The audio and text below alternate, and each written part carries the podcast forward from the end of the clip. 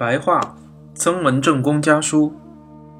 咸丰七年十二月十四日，至九地。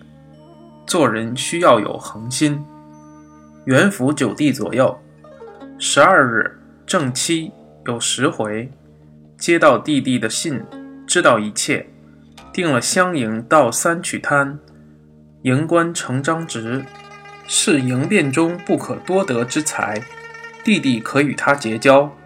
来信说你意趣不在这里，所以干起来索然寡幸，这是大大不行的。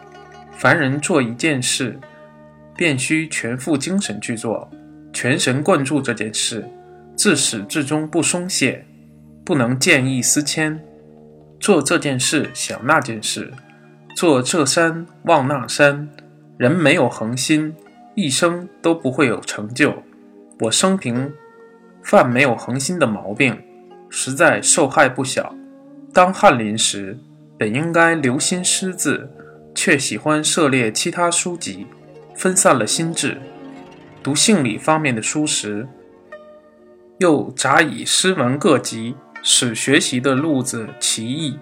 在六部时，又不太用时进去办好公事，在外带兵，又不能竭力专心治理军事。或者读书写字乱了意志，这样人垂老了，百事无一成功。就是水军这件事，也是绝景久任而不及全。弟弟应当以我为鉴戒，现在带兵就是埋头苦干，尽心尽力，以求带好兵的方法。日夜沉沉以求，日所思，夜所梦，除带兵一件事，一概不管。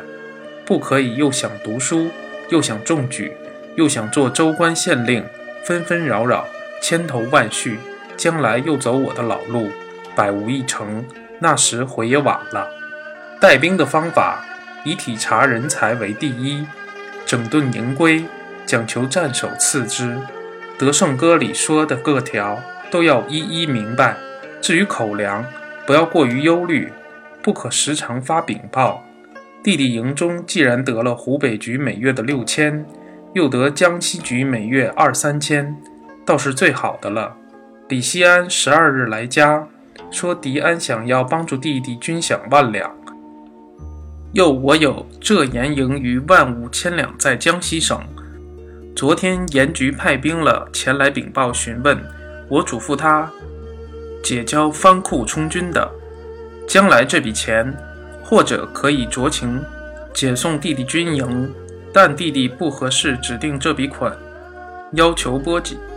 想象既然不操心了，全副精神，讲求前面讲的几件事，再行有余力，就去连六各营，款皆绅士，身体虽弱，却不必过于爱惜，精神越是用还越精神，阳气越提气越盛。每天做事越多，晚上睡觉时越快活。如果存一个爱惜精神的念头，想进又想退，奄奄没有中气，绝难成事。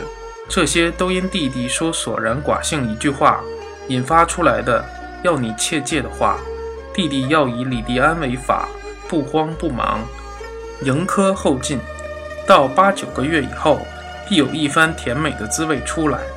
我生平没有恒心的流弊极大，如今老了，不能不告诫我的弟弟，我的儿子，邓先生品学极好，甲三八股文有进步。义山先生也请邓先生批改文章。义山教书严肃，学生很怕他。我家说话随便，行为不检点的老习惯，明年当为两位老师改正过来。镇江、瓜州同一天克复。金陵指日可攻下，后安放任闽中提督，已去金陵会剿，准许他去折奏事。九江也指日可复，大约战事在吉安、府、建等府结局，贤弟免之。我开头，弟弟完成，实在是我对你的殷切期望。如果稍微掺杂一点客气，将会败坏志气，就不能为我争气了。营中少队那些人士气还顽固吗？下次请在信中提到。